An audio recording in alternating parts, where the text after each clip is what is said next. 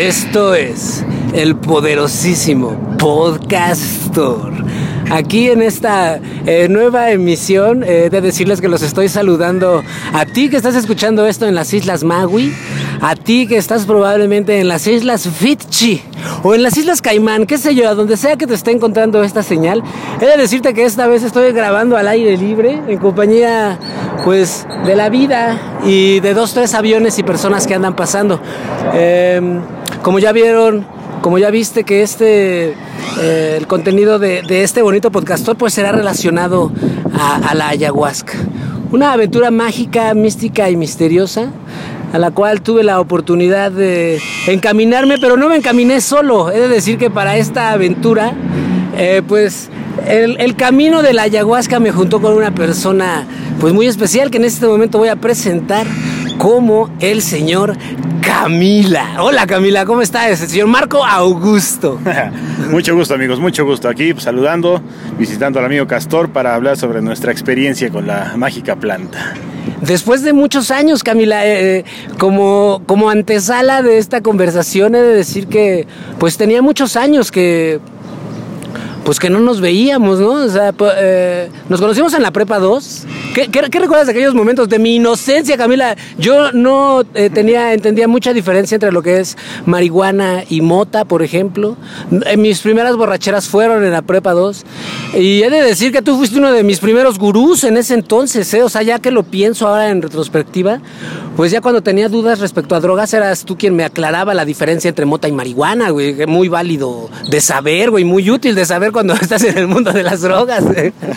no, pues toda una experiencia, ¿no? Creo que también fueron nuestros, bueno, eh, mis primeros años en ese, en ese mundo del conocimiento mental a, todo, en todo su esplendor, con, muchas sustancias y con muchas experiencias muy locas que la juventud te, te vivir al máximo. La verdad es que sí fue un, un debraye. Yo eh, pues en ese momento era un eh, Yo me acabo de enterar por cosas que pues me corrieron de la prepa, de la prepa 2. Mi camino en la prepa fue un camino eh, tortuoso. Y a partir de ese momento en mi, en, mi vida pues no paré de beber alcohol y de consumir drogas. Eh, es muy curioso que después de, tantos años nos, nos, estemos reencontrando, porque digo, espero no te moleste platicar de esto, Camila, pero bueno, tú también tienes tu historia con las drogas y con el alcohol. Eh, así es, una historia de poco más de 20 años. Este, también bastante agradable, pero tiene sus momentos bastante turbios y pues como todo, es al final lo que deja es una gran experiencia. ¿Cómo empezaste tú a, beber? ¿Qué pasó contigo primero? ¿Bebiste o probaste alguna droga? No, yo empecé a beber en la secundaria, por ahí del 98, 99. Este, empecé obviamente en las fiestitas. No digas años para que la gente no haga, para que la gente no haga cuentas. Perfecto, demasiado tarde. Este, bueno, sí, hace unos 20 años empecé con el tequila. El tequila fue mi, mi primer mi primer bebida. Ahí empecé, por ahí de los 14, 15 años. A huevo, con amigos, con familia. Ah, con mis amigos, siempre con mis amigos. Este, siempre he sido un tipo parrandero, siempre he tenido muchos amigos, entonces lo, lo, lo, más socialmente aceptable y más común es beber alcohol. Entonces, así fue como me introduje en este mundo. Estoy totalmente de acuerdo, que además es muy divertido. algo que a mí me gusta siempre aclarar es que yo, en lo, en lo personal, pues no odio al alcohol, ¿no? Yo he elegido como que pararle al alcohol, que por cierto ahorita voy a beber por fin después de muchos años una cerveza sin alcohol. Estoy muy emocionado por eso, muy agradecido. Eh, por, a la señorita Valeria, que está, está eh, en algún lugar de este universo del podcastor. Pero bueno, así seguimos con, el, con el viaje eh, de drogas y alcohol a mí me corren, eh, pero en el transcurso de la prepa hubo grandes experiencias eh, con las cuales yo tuve la fortuna de compartir eh, con el buen Camila. Y esto lo hago mención porque tiene que ver con la historia que les vamos a platicar el día de hoy, ya que este es el principio, el final o no final, pero el último episodio ayahuasca pues se escribió hace, hace apenas algunas semanas, días, años, qué sé yo, depende cuando escuches esto. Eh, pero bueno, todo empieza en la preparatoria, ¿no? Este, cada, yo para, en lo personal, en mi casa nadie bebía, soy el borracho de la familia, con mucho orgullo he sido la oveja negra por años. Eh, me he ganado mi lugar a pulso, he de decirlo. Eh, pero pues yo conocí el alcohol y las drogas en la prepa. Ahí fue en donde las primeras eh, gotas de agua loca empezaron a nublar mi mente. La primera vez que me emborraché, el eco me llevó, no me acuerdo quién más, güey, o sea, creo que fue alguien más, güey. Fue una gran experiencia, amigo. ¿Tú te acuerdas de algo de eso?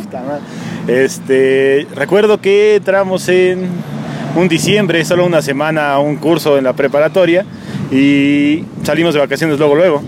Recuerdo que nos quedamos de, de echar unas chelas el, el, martes que, que, empezaban las vacaciones, ¿no? Llegamos ahí, el Le Coloco, el Cholo, los Mazatecos, Castor y yo. Eh, tomamos, este, sí, grandes apodos. Este, recuerdo haber comprado mezcales y no, sí, sí, sí, sí, lamento, vaya, bebimos mezcal porque pues, éramos pobres, ¿no? Básicamente. Y, bachilleres. exacto.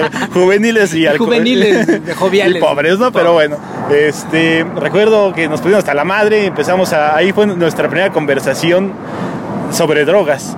Recuerdo que Le Coloco empezó a decir que quería fumar marihuana y yo le dije, no, güey, la marihuana a mí no me gusta porque me seca el hocico y no me pone. Yo soy más de piedra, ¿no? Porque debo decir que yo cuando entré a la prepa yo ya fumaba piedra. Entonces, este, bueno, o sea, después de que nos pidimos hasta la madre, eh, aquí mi compañero Castor sufrió un percance y quedó inconsciente en el camellón. Entonces lo tuvimos que girar como reloj para que no se vomitara y no se ensuciara.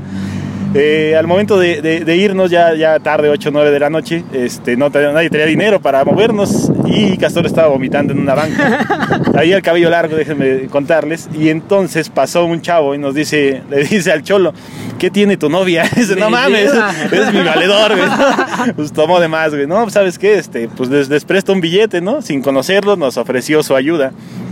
La bronca era que teníamos que ir a su casa ahí a la, en la Ramos Millán sin conocerlo y pues el Cholo y yo nos aventuramos a, a, pasar, a pasear por esas calles a obtener un poco de dinero. Eh, el, compañero este pues, se veía bastante gay, no tengo ningún pedo con eso, pero se veía, entonces teníamos como la duda, ¿no? De qué nos va, qué nos puede pasar, ¿no? ¿Qué intenciones tiene? Sí, exacto. ¿A dónde vamos a llegar, no? Total, nos metió a, a las calles de la Ramos Millán, este se metió a una casa y nos dejó afuera, entonces Cholo y yo pues nada más estábamos a las vergas para que nos fueran a robar. Y salió, efectivamente nos dio 50 baros, nos dijo llévenselo en un taxi y este a lo cual regresamos a la prepa, Castor seguía eh, ya un poco más lúcido y el único que iba en la ruta hacia su hogar era el Ecoloco, entonces le, le dimos dinero, le dijimos déjalo en su casa y al parecer el desgraciado solo lo bajó de la combi. no, creo que sí me llevó, sí me llevó, este, porque ya como que lo que sí hizo fue llevarse mi gorra y mi mochila, no me acuerdo si se llevó la mochila, pero algo se llevó. Y esa fue la primera vez que yo me emborrachaba y fue la primera vez que yo bebía alcohol. Eh, es una señal, yo ahora con el tiempo lo veo como una señal algo y de que el alcohol no me... O sea, sí, sí me iba a traer mucha diversión porque me la pasé muy chido, güey, pero también iba a ser pues un tanto bochornoso, ¿verdad? Porque pues fue la primera vez que me vieron borracho en mi casa, que yo vomitaba por alcohol, no sabía que eso pasaba. Eh, pues no entendía nada, güey, de ese, en ese entonces. No es que lo haga ahora, ¿verdad? No es que, bueno, pero sí entiendo diferente a ese momento. Y sí, esa fue mi primer borrachera, güey. Parece que fue ayer, güey. Un saludo al Eco, donde sea que, estés, güey. Gracias por llevarte mi gorra, desgraciado.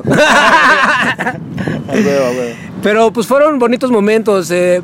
He de decir que este es el, segundo el segundo día de grabación de este podcast. El primero lo grabamos en una, en una locación sumamente mágica, mística y misteriosa, pero la tecnología nos jugó una broma y no se, no se grabó el audio, así que lo estamos haciendo nuevamente. Pero en aquella ocasión tuve a bien eh, eh, entregarte algo que te pertenecía, que te ha pertenecido siempre, ¿no? Y qué curioso, las cosas pasan por alguna razón. Es muy curioso que en todos los andares de mi vida haya perdido actas de nacimiento, haya perdido certificados de escuela, pero no haya perdido el certificado que te acreditaba como un borracho reconocido, ganado en el Cervantino. Me mudé varias veces, estuve muchos kilómetros de diferencia a lo largo de estos años recorriendo pues la vida, ¿verdad? Y ese diploma nunca se perdió. Y no es que lo guardara con un cuidado particular, o sea, para ser honesto, solo estaba, estaba ahí, pero nunca se perdía. Estaba como que, como que siempre me, de alguna forma me ha acompañado junto con otros documentos que sí he perdido, por cierto.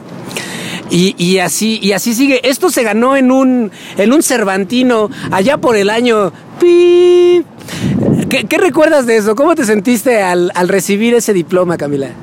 Eh, mira, yo recuerdo esa... esa Yo recuerdo esa mañana, este, salimos del lugar donde estábamos hospedados yo salí con Pikachu muy temprano, 10 de la mañana más o menos, y nos dispusimos a caminar por Guanajuato. Encontramos una cantina, no recuerdo el nombre, una cantina de, local, ¿no? Pura, puro, puro señor de ahí de Guanajuato.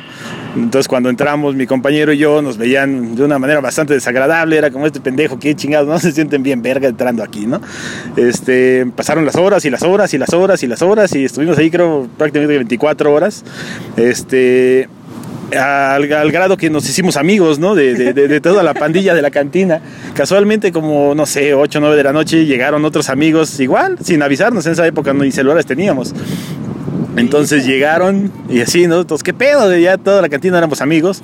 Se, se unieron y un poco más tarde de repente una presencia abre las puertas de esas de, cantina chingona antigua que solo empujas y pasas y de repente volteo y era un tipo con unas cejas postizas bien mamalonas, ¿no? Pues resulta ser el amigo Castor.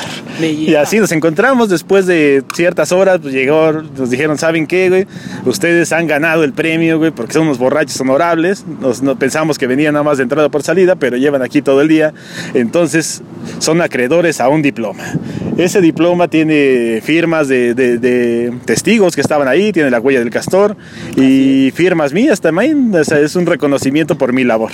Sí, eh, pero fíjate cómo la vida pasa, ¿eh? Porque ese reconocimiento te llega por un trabajo arduo, ganado gota a gota, destilado por tu hígado y riñones, eh, segundo por segundo cada vez que has bebido alcohol, pero llegó a ti en el momento en el que dejas. O sea, eh, es como que la señal perfecta para el retiro. Despedirse como un campeón con el cinturón de la victoria. Porque no llegó en un momento en donde pues andas agarrando la peda o la fiesta, ¿no? Llega en un momento de más, de más calma, de más equilibrio, equilibrio en la vida. Ahorita pensando en esto de la prepa, ¿cómo te sientes? Yo en lo personal, y esto te hago la pregunta porque pues bueno, nos conocimos en la prepa, ¿no?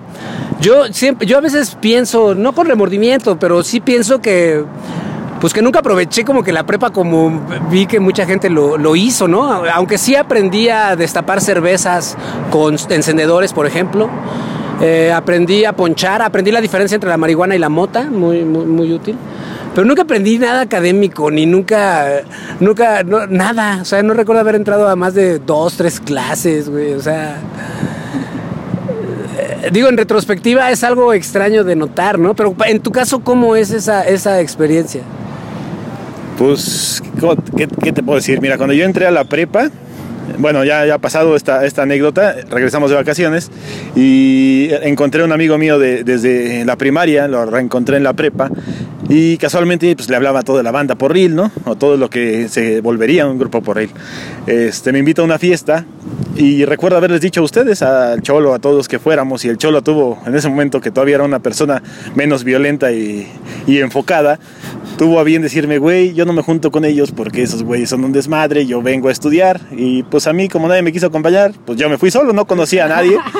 Pero yo me lancé, dije, chinga, su madre es mi oportunidad, voy a conocer más pandilla. Fue una muy buena fiesta, de hecho nos sacó la policía, era en Casa del Azul, ahí en el Infonavit. Este, nos sacó la policía, ¿no? Pero fue, un, fue una muy buena fiesta y ahí tuve a bien a conocer a Mata, conocí al Azul, eh, que fue nuestra entrada a la marihuana en la Prepa 2. Entonces, eh, un saludo al Azul donde quiera que esté, esperemos siga vivo. Grandes eh, looks manejaba el Azul. Sí, sí, sí, un, valedor muy, muy exótico, pero muy, muy, auténtico también. Primero en darse a notar saliendo en Chico Malo, programa bastante conocido en aquellos tiempos, ¿te acuerdas? Ah, sí, de hecho bastante pandilla de la prepa. Wendy, la que te bautizó como Castor, salió también ahí. Estaba el buen, el, no el buen viaje, era, era el otro, el, Diablo, también salió. bueno, salió varias pandillas, era, era, como recurrente porque en ese entonces había un programa que se llamaba Chico Malo, Chico Malo, Y los operativos en la prepa eran bastante comunes y llegaban y pues nos sometían y traían cámaras y entonces pues, la, banda se volvía, se volvía famosa por ese programa. Antes, de, antes de que hubiera videos virales, antes de que Edgar se cayera, ahí andaba el azul con su mona en las pantallas de policía. Y así vivimos la prepa, Camila.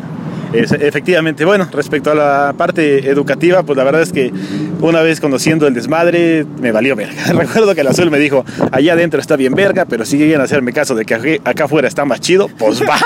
y cometí el error de hacerle caso.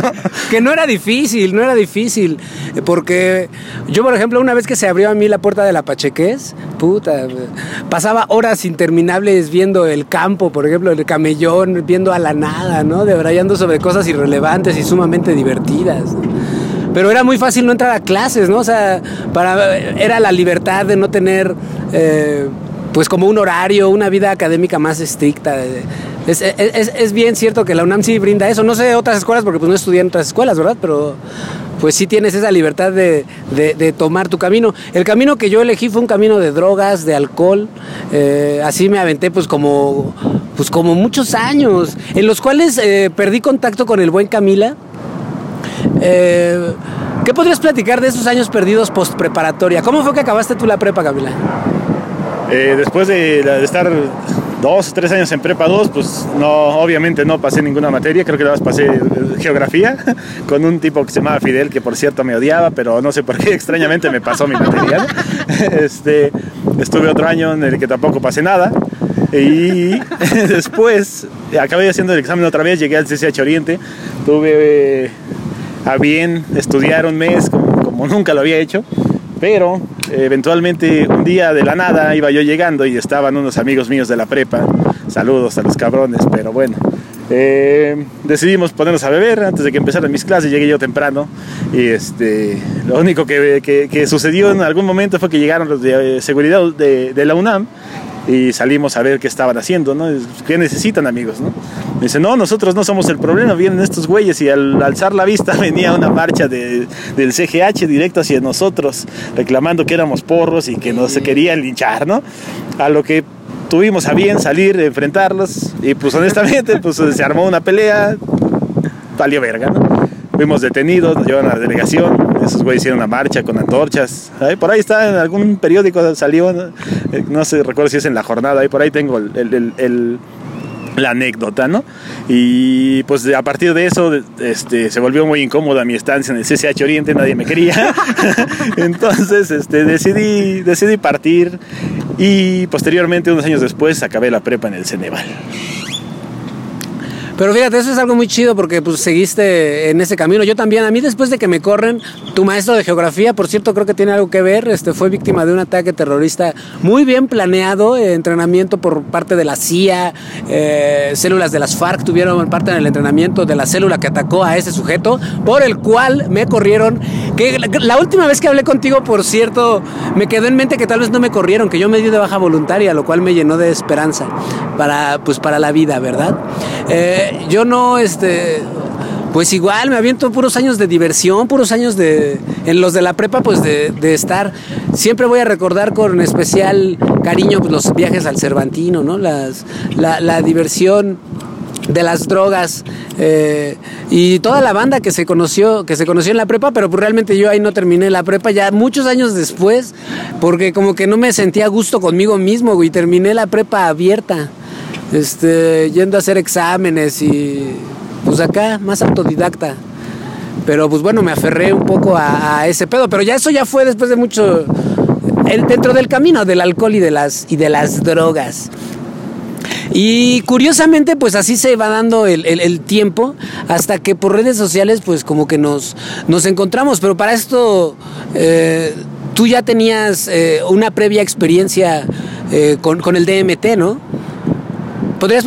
y me quedo con el micrófono. ¿Verdad, Camila? Este, pues sí, a lo largo de, mi vida, eh, yo conocí los psicodélicos por ahí de mis 15, 16, no, como a los 16, 17 años. Eh, LSD, tachas, todo ese pedo, ¿no? Eh, lo, veía como una parte de, puro desmadre, pura fiesta, íbamos a rapes y así como iba con mi chamarra y lo que trajera puesto y vámonos rikis, ¿no? Sin dinero, sin nada, ¿no?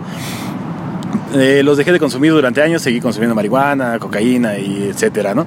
Pero eh, recientemente, dos, tres años atrás, empecé a volver a frecuentar los psicodélicos, pero con una perspectiva diferente, más bien como autoconocimiento, sí, como placer y, y diversión, pero como autoconocimiento. En ese camino empecé al mismo tiempo a tratar, a tener problemas con mi alcoholismo. ¿no? Siempre tuve problemas porque solía chocar, solía ser detenido, solía golpear, solía ser golpeado. Oye, ¿podrías platicar esa anécdota donde salimos volando de tu bocho?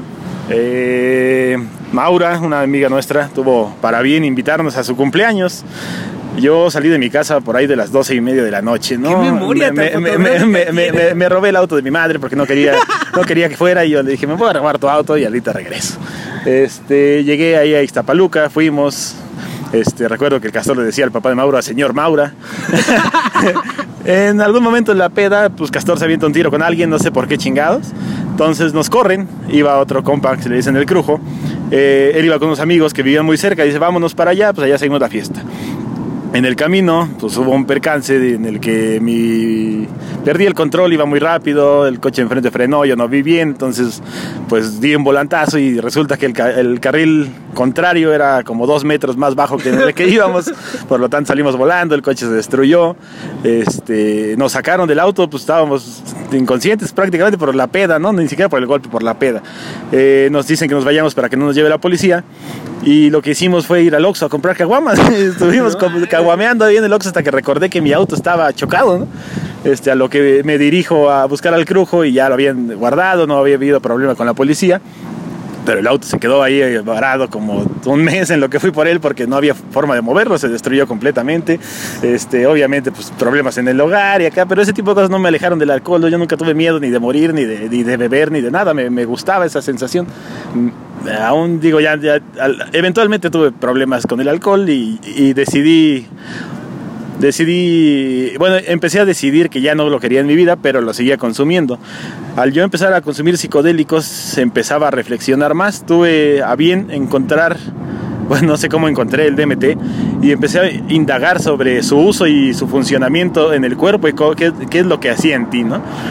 Eh, pasó un tiempo y lo pude conseguir físicamente, eh, sintético, y al probarlo las primeras tres veces no tuve mayor eh, ese fue como un trip más no muy muy es un trip muy breve entonces no no me pareció la gran cosa. Al parecer error mío al fumarlo. Pero más adelante el 2 de enero me parece del año pasado 2020 eh, tuve un trip muy muy muy muy fuerte con DMT muy interesante y muy introspectivo. A partir de eso tuve a tuve la conciencia de que el alcohol y yo ya no éramos muy buenos amigos. Nos queríamos, pero de lejos, no, no, no éramos una pareja explosiva. Entonces, todavía seguí bebiendo unos tres meses más, yo creo. Tuve una última muy mala peda. Sí, una, me peleé con medio mundo, hice un desmadre. Entonces, esa fue mi última borrachera. A, raíz del DMT yo ya traía la enseñanza de que mi cuerpo era mi nave en este plano terrenal y que tenía que cuidarla. Entonces, si no me ponía verga, podía morir muy rápido. Sí, no, es- es- eso está muy, eh, pues muy chido, Camila, porque... Pero te- me, surge una duda, o sea, tú eh, eh, entonces eliges como que esta onda de dejar de tomar eh, a raíz de lo de que pruebas el, DMT. Pues no, o sea, yo ya tenía, bueno, tenía la- toda la idea, pero no tenía, no, sabía cómo hacerlo. Eh, ya, ya había tenido muchos problemas personales, sobre todo. Creo que eso es lo que a mí me, me, movió a dejar de beber. El, el pedo personal eh, con mi pareja, con mis hijos, con, con mi familia en general. Porque mientras fuera yo, pues no tenía ningún problema. Pero cuando empecé a sentir que afectaba ciertas cosas de mi vida que, que sí me importaban, decidí que ese camino no era para mí, aún así lo seguía haciendo. El DMT me dio una enseñanza, es, el DMT es una... lo que hace es hacer que hables con tu ser, con tu conciencia, con, con tu interior. Entonces, toda la, todo- todos tenemos cosas en, en nuestro interior que no sabemos manejar y el DMT te abre la puerta para que puedas conversar contigo mismo y- tener una mejor perspectiva. Qué chingón. Y eso es como una antesala a nuestra conversación ayahuasca. Pero antes de, pasar a eso, Camila, me gustaría eh, preguntarte tus pensamientos sobre, sobre todo lo vivido en la prepa, todos esos años, todo lo, lo, aprendido, académico o no académico, los aprendizajes de vida que, que obtuvimos durante, durante esos años eh, de vida. Tú ahora ya en este punto, pues digamos, de conciencia que tienes el día de hoy, eh, ¿Cómo ves el pasado? ¿Tú ¿Te arrepientes? ¿Tienes remordimientos? Eh, o, lo cambiarías de alguna forma si tuvieras un DeLorean? La verdad es que no creo. O sea, yo no tengo un pedo con el alcohol. El alcohol es el alcohol y el pedo era, era cómo funcionaba yo con él. Este, hablando de mis años de la prepa, pues yo me dediqué al porrismo. Me encantaba, me, gustaba surfear en los pinches camiones, en los toldos, me gustaba este, ir de compras a las tiendas, ¿no? Era, era, eran, eran, irnos a los toquines, era, eran, eran eventos muy vergas en los que nosotros participábamos en el, al ser parte de un grupo porril. Conocía mucha gente, conocía muchos, muchos amigos, hace no mucho reencontré a unos amigos de, de la gloriosa Prepa 3 también. Eh, tuve a, la fortuna de, de ir al cumpleaños de Marcela y reencontré a Chino Sayallín, a Lorena, a Marcela, a, mucha banda. Y la verdad es que yo pensaba que, que, esas amistades porriles no iban a durar y nos aquí 20 años después y nos encontramos y nos abrazamos con mucho gusto. Entonces me dejaron muchos aprendizajes muy chingones y muchas experiencias muy vergas, entonces por lo tanto no me arrepiento de, de, de, ningún momento. A lo mejor hay cosas que, que, pudiese haber cambiado, pero con la mentalidad que tenía en ese momento y con la energía, pues no podía ser diferente, tenía que, que sacar toda esa energía. Entonces me quedo con esa parte, pero pues actualmente decido ya no beber. Qué chingón, yo este pues coincido contigo. Eh, uno de los de los aprendizajes que yo obtuve a través de la ayahuasca fue el darme cuenta de cómo eh, hay, hay, reflejos en la vida, ¿no? Y en lo personal, eh, pues el poder platicar contigo, el darme cuenta de, de, de, como que este paso que hemos llevado a encontrarle los, los puntos similares, pues ha sido eh, muy chingón para, pues para lo que vino después, que fue reencontrarnos ayahuascamente, ¿verdad? En lo, en lo personal yo tampoco me arrepiento, siento que toda experiencia vivida, pues me dejó una esperanza, una esperanza, una enseñanza, ¿no? Una esperanza de ser otra persona, ¿no? Eh, pero pues sí, me ha, me ha, llevado a ser la persona que, que, soy hoy, para bien o para mal. Pero creo pensar que pues para bien no le hago daño a nadie, ¿no? Y cada vez me hago menos daño pues a mí mismo. Quiero pensar que eso ya es un, ya es un progreso. Y entonces, eh, en lo personal a mí siempre me gustaron las drogas, ¿verdad? Los alucinógenos, el LSD, probé los hongos eh, eh, y demás químicos posibles, ¿no? pero nunca en mi vida de alcohol, de excesos y drogas, siquiera había tenido una, una conversación relacionada a la ayahuasca, no lo había escuchado, ¿no? Eh, no, no, no llegaba como que en, el, en la canasta básica de drogas de desmadre, no te incluían la ayahuasca. Entonces, para mí, eh, yo encontré la ayahuasca ya mucho después. Yo para llegar a la sobriedad tuve que pasar por... Yo no lo llegué tan firmemente como tú, a mí me costó un poco más, eh, bueno, no sé si más o menos, pero más bien más, de una forma, fue un viaje diferente, porque yo sí me aventé el pedo de el cuarto y quinto paso, güey, de ir a doble A, a escuchar mentadas de madre, güey, este, terapias psicológicas o cuando te dan este chochos, este, una secta, la cual este, pues me, me gustó ir a una secta. Entonces como que la anduve buscando, ¿no? O, algo en mi ser me decía, eh, me pedía una búsqueda de algo más, de cierta paz, ¿no? Por así, por así decirlo. Y ese pedo, pues no, no venía en mi canasta básica de drogas, de drogas de desmadre. Entonces, pues a mí me dio mucho mucho gusto. No, no, no, tenía contacto. Aquí pasan muchos años después de que acabamos la prepa. Eh, tenemos todas estas y otras más aventuras en esa bonita y gloriosa prepa 2. Em, pero seguimos nuestro camino de desmadre, cada quien por su cuenta. Eventualmente, eh, pues tenemos este, conversaciones, nos encontramos por redes sociales y algo así. Y ya muchos años después, yo, bueno, yo elijo también dejar de, de beber, ¿verdad? Y es en ese momento en donde nos volvemos como que a encontrar curiosamente en la vida. Pero para esto tú ya traías un, eh, como una historia atrás, eh, lo que comentabas del DMT, pero ya también ya, te estaba como llamando la, la ayahuasca, ¿no? Eh, Camila, ¿cómo fue para ti eso? mira, cuando yo me entero del DMT, de cómo, cómo funciona y, y, qué es lo que hace en, en, tu cuerpo, honestamente había, empecé a investigar mucho, vi documentales, leí muchísimo sobre, al respecto, pero eh, no lo creía. todos los, testimonios sobre ayahuasca son, son realmente increíbles, ¿no? del poder que tiene esta, esta, este brebaje. Eh, yo no lo creía, pero tuve siempre la duda de, de, consumirlo, ¿no? De, que tal vez podía ayudarme a lo que yo necesitaba. Eh, de esto estoy hablando, tengo como año y medio investigando al respecto y había visto muchos grupos, muchas personas que ofrecían las ceremonias de ayahuasca. Ah, personalmente yo no quería ir con un, con un chamán, no quería ir con alguien que hiciera sesiones en grupo, porque no quería aventarme el trip de otra persona y que contaminara mi, viaje, ¿no? Entonces, hace unos meses, eh, Valeria me, invita a, a, una, a un temazcal. Yo nunca he habido un temazcal, no soy muy fan del vapor y el calor, este pedo, pero pues dije, es medicina, vamos a intentarlo, vamos a hacer algo nuevo, ¿no? Eh, tomamos el temazcal, es muy interesante, también es una experiencia muy fuerte. Eh, al terminar el, evento, la, persona que nos dio la medicina del temazcal nos hace mención de que va a haber una ceremonia de ayahuasca en enero, entonces me pareció que era un buen lugar porque me sentí en confianza. Salimos del evento, empezamos a fumarnos un toque y conocí a Fernando, Fernando estaba haciendo, no sé si una tesis o una maestría, algo así, en plantas medicinales y en ayahuasca en particular. Él me dice que conoce a un maestro que me puede guiar o me puede dar la ceremonia. De esto han pasado prácticamente medio año, un poco más. Y hace que será un mes, mes y medio, eh, me sentía yo muy mal y, sentí el llamado de, la planta. Entonces contacté a Fernando y le dije, oye, necesito el contacto de tu maestro. No, me lo pasa por azares del destino y, cosas así. Yo ya había quedado con él, pero eventualmente pues no llegamos a ningún acuerdo. Y como dos días después, Fernando me, me manda un contacto de, de, Chris, que es una persona a la que le agradezco mucho este, por abrirnos la puerta de su casa y por ser el, medio para, llegar a la ayahuasca. ¿no?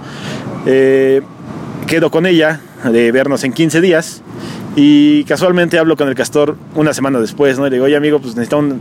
para que me metí al examen de la UNAM y el castor acababa de hacer el examen. Entonces necesitaba unas guías, ¿no? Y él, y él tenía acceso a todo el material, por lo tanto empezamos a conversar sobre ese tema y salió y le dije, amigo mío, pues voy a ir a la ayahuasca, ¿no? Y me dijo, apúntame, así, en el momento que, en cuanto se escuchó la palabra, sintió el llamado y, y le dije, claro que sí, apúntame. Entonces hablamos con Chris, le mencionamos, me dijo que no había ningún problema, que encantado de la vida nos recibía. Castor tuvo un contacto con ella también previamente para todas sus dudas y así fue como conocimos la ayahuasca. Me lleva. ¿Tienes la notita esta de la, de tu mensaje? Vamos a darles un pequeño una pequeña definición para todos aquellos que estén escuchando esto y pues no tengan idea de qué es la ayahuasca. Ahorita les daremos una descripción de nuestra experiencia, pero acorde a el sabio internet, una definición válida de la, ayahuasca es que es, esta, es una palabra eh, checua que significa liana o soga de los espíritus. Es un brebaje o bebida elaborada por una mezcla de dos plantas que crecen en el Amazonas. La principal es la enredadera de ayahuasca, Benisterio capi, que es conocida como la planta maestra, y un arbusto de hojas verdes y alargadas llamado chacruna, Pisicotra viridris, que contiene la molécula dimeltri DMT, que es la, pues, es la chida, ¿verdad? Su origen es milenario entre las culturas del Amazonas, en países como Venezuela, Colombia, Perú, Bolivia, Ecuador y Brasil. Es una medicina ancestral, también conocida como yagué, según su país de origen, que se utiliza como una herramienta para tratar trastornos de estrés postraumático, depresión y adicciones. Pero en las culturas amazónicas su uso se extiende al despertar de conciencia y el alucín. Bueno, más bien es el despertar de conciencia, el alucín fui yo haciéndome el gracioso, ¿verdad? Eh, entonces, algo muy, muy notorio de este pedo de la ayahuasca es que no es como tal un viaje de diversión y de en el que te juntas con tus cuates como para alucinar en buen pedo y cotorrear y, viajar chido. Aquí el viaje chido, pues como comentaba eh, un poco el Camila hace rato, pues es más interno, ¿verdad? Eh, ahorita que platica el Camila cómo llega él a la ayahuasca antes de contactarme a mí, eh, pues esto es una historia que yo no conocía, ¿verdad? Yo estaba completamente a ciegas. Cuando hablo con, con, Camila y me dice, yo le, pues me apunto, ¿no? Pero ya, este, pues a la hora de ver la logística, digo, bueno, ¿a dónde vamos? ¿Quién es la persona? ¿Cómo vamos a llegar? ¿Qué pedo? Y pues yo como que noté que el Camila pues no había conocido a la persona, que también iba a ser la primera vez eh, para, pues para él de ir a donde íbamos a llegar con, con Cristina, a quien también aprovechamos pues para mandarle un saludo. Espero que le voy a mandar esto para que lo escuche, ¿verdad? Así que pero no se llama Cristina, se llama Cris. No, a Cristian le dicen Chris, ¿no? Bueno, es Chris, pero tiene un nombre bastante peculiar. Bueno, pues, es, pues, si le dicen Chris es un error muy común, Chris. Eh, Chris, dejémoslo. dejémoslo en Chris. Es que yo cuando digo Chris pienso en cristal. y entonces, eh, bueno, pues yo hablo con Chris eh, y pues yo para ver cómo pues resolver un poco estas dudas. La verdad es que yo estaba ah, por ahí del miércoles pues dudoso, ¿no? Dije, no vaya a ser que pues que vayamos y nos saquen pues el riñón o algo que no sé para qué les va a servir, más que para la ciencia, pero para la ciencia ficción, ¿verdad? Entonces, este eh, hablo con Chris y Chris muy buen pedo, la verdad, una persona muy transparente en toda la pues la plática, la, transacción y fue que, que, también, eh, bueno, ahí el Camila se encargó de contactar a otro personaje de nombre El Negro, eh, que si lo piensas, El Negro, ¿crees que si ahora fuéramos en la prepa le seguiríamos diciendo El Negro o sería políticamente incorrecto? Pues a mí eso no me importa, entonces para mí siempre va a ser El Negro, de hecho tengo bastantes problemas con él porque lo etiqueto en Facebook y me bloquean durante un mes, pero sí, seguiré siendo El Negro para toda la vida. Me lleva, bueno, pues saludos también al Negro, que ya fue eh, pues el hombre de seguridad encargado de pues de ver a dónde íbamos, ¿verdad? Eh, pero algo que me gustó de este tema de la ayahuasca es que, volviendo a este tema de que no era por diversión, sino por un viaje interno, ¿no? Es una búsqueda eh, más como de un equilibrio mental o emocional o viajado a través de, pues, de alucinógenos naturales, ¿verdad? Y así es como... Eh, pues llegamos a lo que es el, pues el lugar de, de Chris y, ¿Y cómo, cómo, cómo viste cuando llegamos, cómo, cómo viviste la, la, experiencia, mi estimado Camilo? Pues mira, yo también tenía mis dudas. El, el, el spot es en Santa Marta, es un lugar conocido por ser peligroso, ¿no? Muy peligroso. Entonces, este, igual no conocíamos a nadie, yo a Fernando lo había visto una vez. Entonces, yo eh, había escuchado que, que, la, que, la, medicina te llama cuando tú la necesitas, ¿no? Y que la tomarás en el lugar que, te, que tengas que tomarla. Entonces, mi, mi, mi, mi, mentalidad siempre fue esa, a pesar de mis dudas y de, y de la inseguridad que podía... Eh, rodearnos. Eh, no, es, no es la típica ceremonia. No es la que, no, eh, justamente también esa es una parte que yo no quería, la típica ceremonia con chamanes y, y tambores y ese pedo. ¿no? Yo quería algo con, conmigo mismo, quería poder hablar conmigo mismo sin que tuviera ninguna sola interrupción. ¿no? Eh, al llegar a, a, a, la casa de Chris nos, nos, atiende con, de, de, de, muy buena manera. Es, es, una, es una gran persona, tiene, tiene un ángel chido para, para, para conversar y para darte confianza. ¿no? Entonces, eh, al, al, al, ya estar en el lugar, ya, ya preparados prácticamente para, para la medicina, empezamos a tener una conversación, me sentí muy tranquilo, el, el, el, lugar era diferente a lo que yo hubiera imaginado, pero la verdad es que muy a gusto.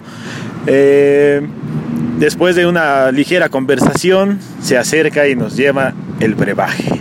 Recuerdo, recuerdo mucho el, el aspecto de la ayahuasca es como un tipo café, chocolate, una, es un brebaje extraño. ¿Cómo lo viste tú, Castor? Sí, como una bebida de libro de la selva, así como si fuera algo que te da, este, o como de película acá, es como, como algo lodoso, se me figura como hasta con varitas, como, pues no sé si sea una descripción muy, pues muy exacta, ¿verdad? Pero sí se me hacía como agüita con lodo, ¿no? Como, eh, no sé, algo, algo denso, espeso. Eh, y sí, bien llegamos a este lugar de Chris. Chris muy amablemente nos da la bienvenida, nos, nos pone un lugar eh, como una cama, un sillón y una cobija en el suelo para que pues, nos pusiéramos lo más cómodos posibles.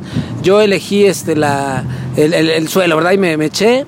Eh, Camila estuvo en un... Eh, en un sillón y después Chris pues, nos hizo entrega de la primer toma eh, que consistía pues como que en este como caballito, ¿no? Eh, Camila, tú tienes mejor recuerdo de, cómo fue como que la dosificación.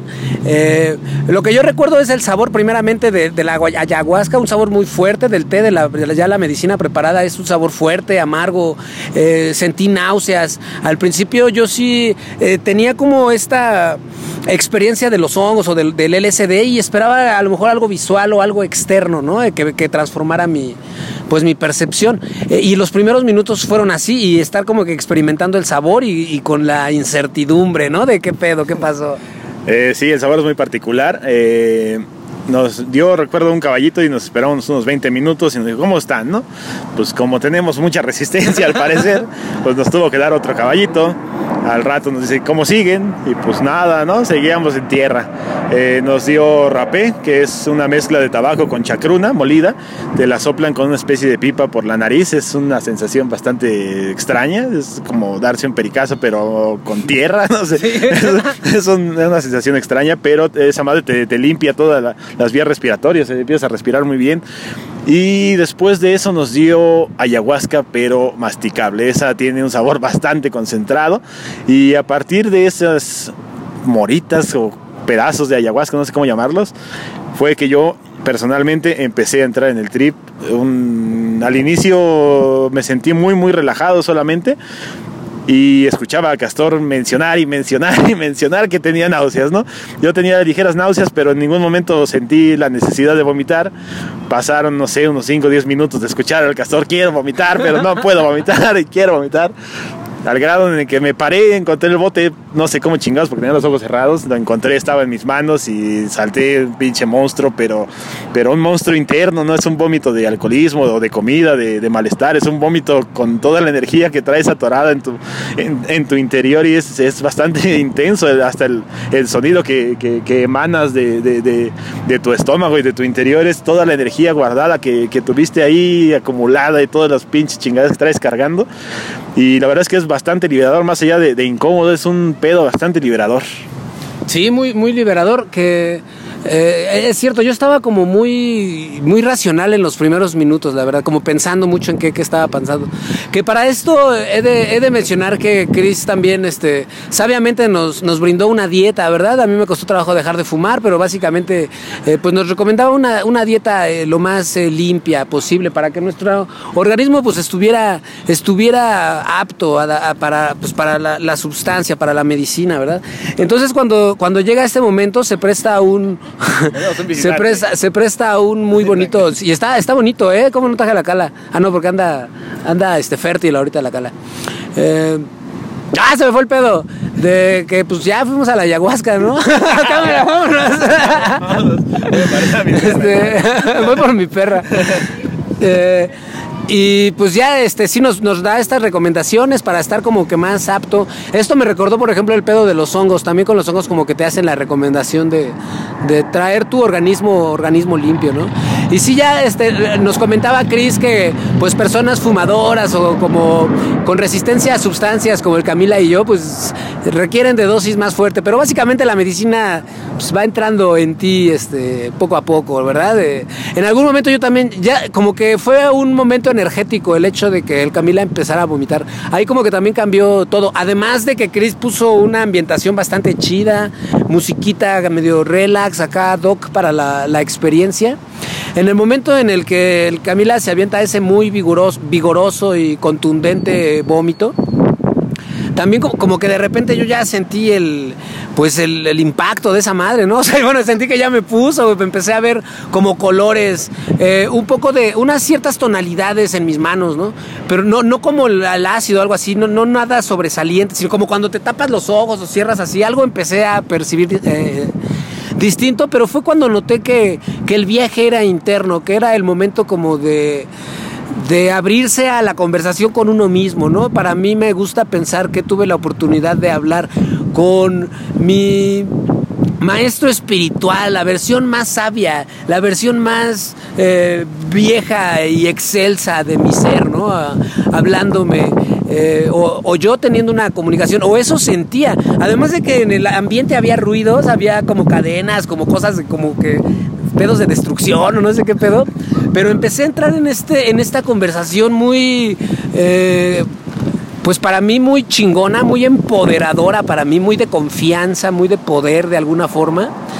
Em, y todo esto en total silencio. Y fue un viaje de horas, ¿no, Camila? Porque como yo después ya perdí, estaba midiendo el tiempo y en algún momento ya no tuve idea del tiempo. Pues sí, mira, yo después del vómito, al principio te digo solo la relajación, pero una vez que vomité, eh, recuerdo mucho cuando estaba vomitando, tenía, sentía la presencia como de una especie de lobo negro a, mi lado. Al, de hecho, al, sacar el vómito, el, sonido que hacía era muy poderoso, era, sentía como si él lo, estuviera sacando por mí. Y, también frente a mí estaba una especie de indio, una especie de gurú, no, no lo sé, estaba parado diciéndome que tenía que liberarme de todo ese pedo, ¿no?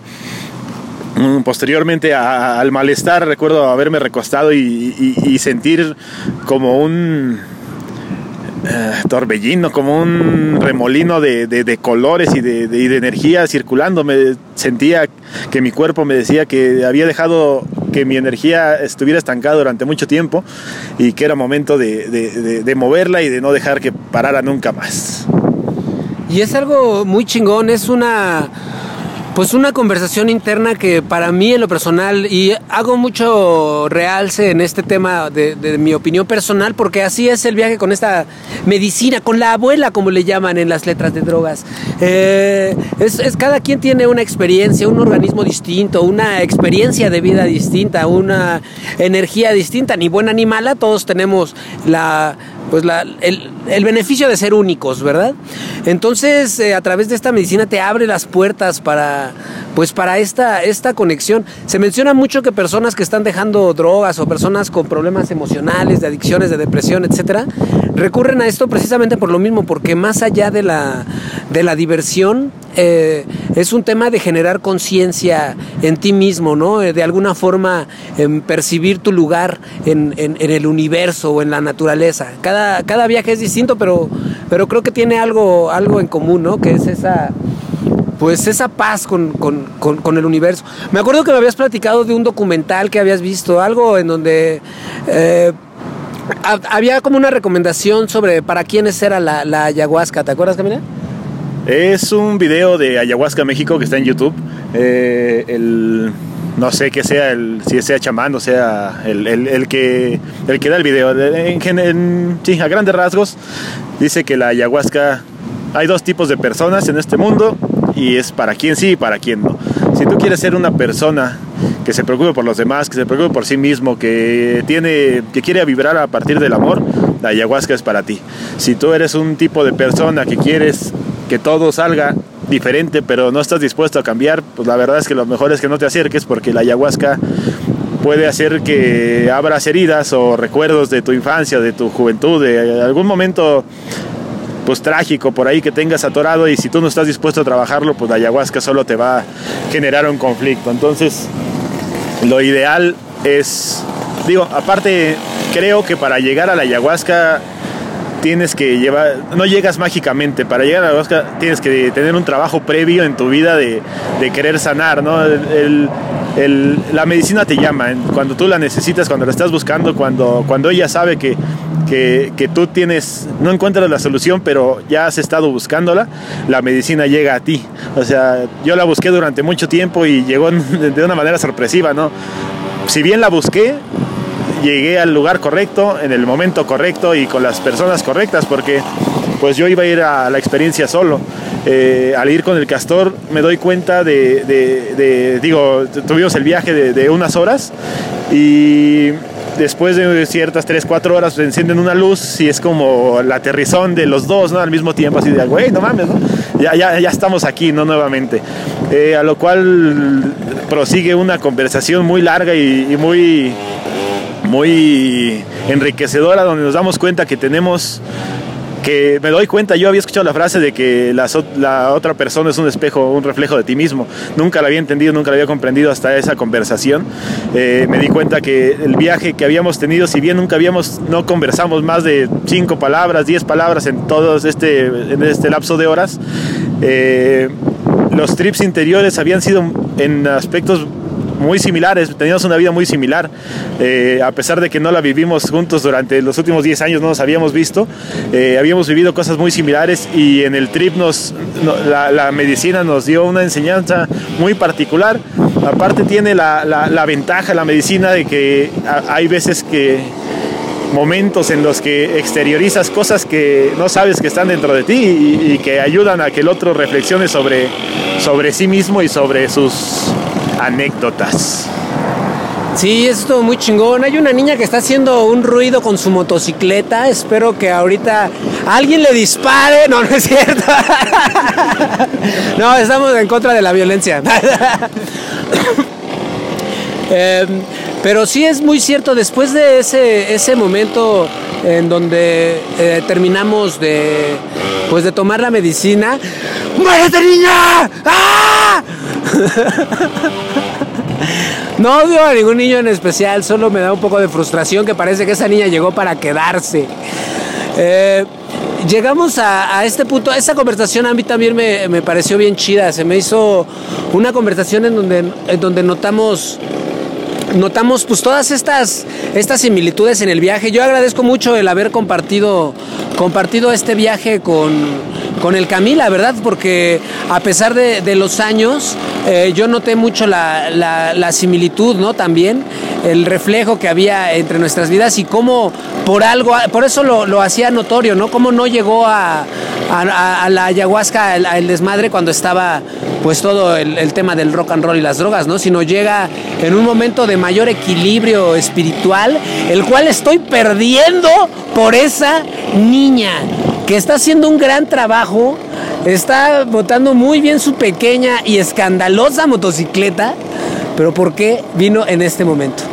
Bueno, lamento, eso es lo que pasa cuando grabamos pues al aire libre, ¿verdad? Pero, eh, ¿cómo ves qué experiencias te, te, dejó? ¿Cómo ves ahora ya después de unos días? Y bueno, no sé si quieres platicar algo de, de, cómo fue tu segundo, tu segundo viaje con ayahuasca. ¿Lo notaste diferente o...?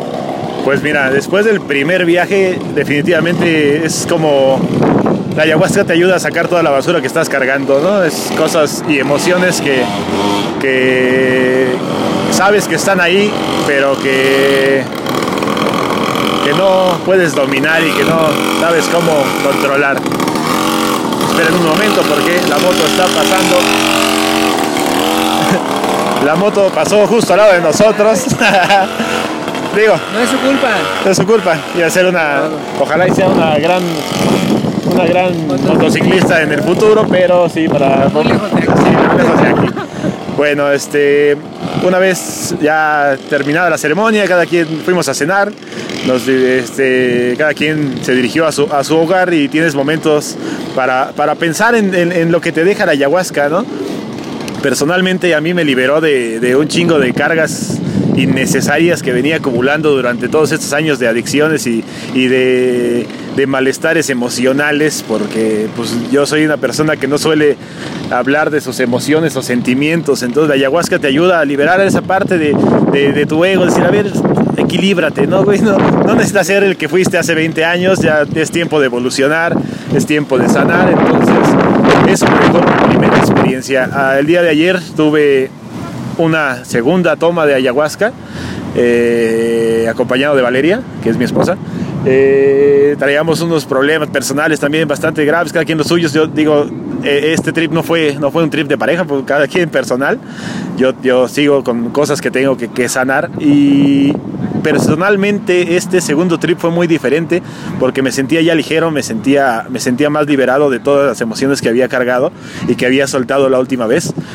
Pero fue, había una, había, había sobrinas, estaban las sobrinas y las hijas de Chris que habían consumido ayahuasca, unas niñas de aproximadamente 10 años, 12 años. Eh, ellas participaron en, mi viaje esta vez. Fue un viaje bastante diferente, aprendí también muchas cosas sobre mí mismo, pero me, dejó una enseñanza muy distinta porque el convivir con niños no es algo que yo suelo hacer, tengo hijos y convivo con ellos, pero nada más, no, no convivo con más niños. Y, el estar con ellas, en particular con niñas menos, ¿no? Y, el, y el convivir con ellas y que me estuvieran peinando y me estuvieran haciendo cosquillas y me abrazaran, era una sensación bastante agradable, al principio fue un poco incómodo porque no me dejaban concentrarme, pero una vez ya dentro de la medicina, este, la verdad es que la convivencia y, la experiencia que te dejan los niños de, cómo viven, de, que ellos no tienen límites, de que ellos hacen lo que les place, me, parece que, al llegar a, cierta edad uno empieza a reprimir todas esas emociones y, sentimientos y lo que te nace no lo haces y los niños lo hacen. Esa, enseñanza me la, dejó esta última toma. Ay, qué chingón, es, es, un muy bonito recuerdo de vivir el presente, ¿verdad? Vivir este momento eh, que estamos teniendo, que es lo, que, lo único que existe. Ya el pasado quedó atrás, no, no es real. Y el futuro pues es una proyección de, una, de un presente continuo. O sea, también nos genera a veces mucha ansiedad pensar en el futuro y, olvidamos pues que estamos viviendo este, este bonito momento, ¿verdad? Eh, a mí en lo personal también me, pues me ayudó mucho a conectarme conmigo mismo. Eh, en un, me dio como confianza de que ese es el camino, un camino chido, ¿no? El, el hacer... Eh, el, el, cuidar a tu persona no solo a un nivel médico, clínico, sino también pues a tu mente, a tu psique, a tu espíritu, a tu alma, ¿no? Todo es parte de, nuestro ser y, pues el darme cuenta de, que como es arriba es abajo, de que nosotros generamos eh, como es adentro es afuera, nosotros generamos lo, nuestra realidad de alguna u otra manera. Se ha estudiado científicamente el poder de los pensamientos y cómo estos influyen tanto en la salud como en la realidad que vivimos. Entonces, el ayahuasca es una puerta que se ha usado milenariamente por muchas personas para aventarse a aventurarse a estos viajes. Y yo le agradezco mucho pues a Cris, al universo, a Dios, a las fuerzas mágicas, mágicas y misteriosas. Valeria, cuéntanos por favor tu experiencia con, con la ayahuasca. ¿Cómo estuvo tu viaje? Hola, saluda a los millares de millones de personas que están Millares de millones de personas. Hola, hola a todos. Em, mi experiencia fue de apenas horas. es muy este, pronto, ¿verdad? De hecho, yo considero que es muy pronto. Estoy como todavía asimilando el nivel de aprendizaje de pues todo lo que te deja, la verdad es que es pero, ¿qué te parece, ¿qué, te parece que te, que, te, comprometo que un día los tres grabemos y ya podamos compartir con las ideas ya que hayas digerido más la experiencia? Me parece bien, cuenten conmigo. Venga, ya comprometimos a una persona más, eh, como pues nos gusta hacer en el poderosísimo podcastor. Sí. una gomita. Venga. Mm. Y pues reitero, ¿no? Muy, muy agradecido de haber, haber vivido esta, esta experiencia con el Camila. Espero que sea una de, de muchas más. El Camila es un tipo aventurero, quiero pensar que yo también lo soy. Ojalá y algún día, no sé, vayamos a aventarnos de paracaídas, escalar una montaña. Eh, una de esas cosas que nos recuerdan que el presente y la vida es ahora en este momento, mi estimado Camila. ¿Algo que quieras dejar para la posteridad grabado en el poderosísimo podcastor? Pues me gustaría que, tomemos conciencia de, que el rock and roll es algo bien chingón y bien intenso y bien, bien, bien, no sé, la energía que te brinda eh, eh, eh, el consumo de sustancias es, es bastante agradable siempre y cuando tengas un control. O sea, que la sustancia no te controle a ti, que se lleven muy bien, que, sepan los tiempos en los que puedes disfrutar de ese desmadre, pero también que, que tomes en cuenta que tienes que cultivarte, que tienes que quererte, que tienes que, que encontrar tu camino en este mundo, porque es fácil perderlo con, con todas las distracciones que tengas en el momento. Yo soy adicto a los pinches teléfonos y estoy trabajando también en eso, porque pierdo mucho tiempo y, no aprendo ni madres, sí me dan risa los memes, sí me la paso chingón, pero honestamente creo que había dejado de lado todo el, todo el aprendizaje que puedes tener, todos los lugares que puedes conocer, toda la, sí, todo, todo el potencial que te ofrece la vida. La llevó a ser esa experiencia de del vivir el presente, no más pasado, no me preocuparé por el futuro porque todavía no llega y no lo conozco, no sé cómo vaya a ser. Entonces seguramente estaré preparado, siempre he estado preparado para todo lo que lo malo que he hecho y para lo bueno. Entonces decido y me quedo con que a partir del día cero, que fue la primera toma de ayahuasca, voy a, a vivir mi vida en el presente y voy a hacer lo mejor que pueda para mí y voy a vibrar desde el amor. Eso es algo muy chingón y también me uno, ¿eh? Sabias palabras. Eh, la categoría de bueno o malo, pues se la damos nosotros con nuestras decisiones y nuestros excesos, ¿no? Entonces, pues les hacemos una abierta invitación a que se droguen. con responsabilidad. En compañía de sus papás, eh, siempre y cuando ellos pues tienen la buena onda.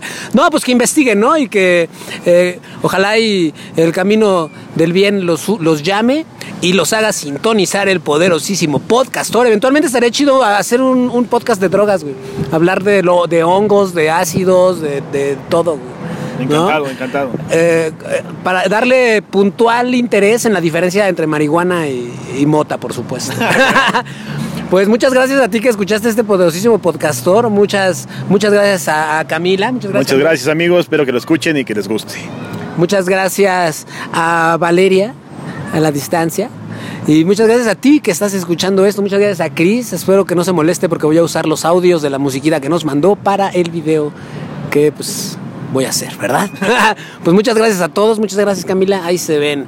Y recuerden, tierra y libertad, tierra para fumarla y libertad, no tierra para sembrarla y libertad para fumarla, a huevo. ahí se ve. Bueno, así quedó, Camilo. Bueno, así quedó, a huevo. Ay, mi chamarra en el frío.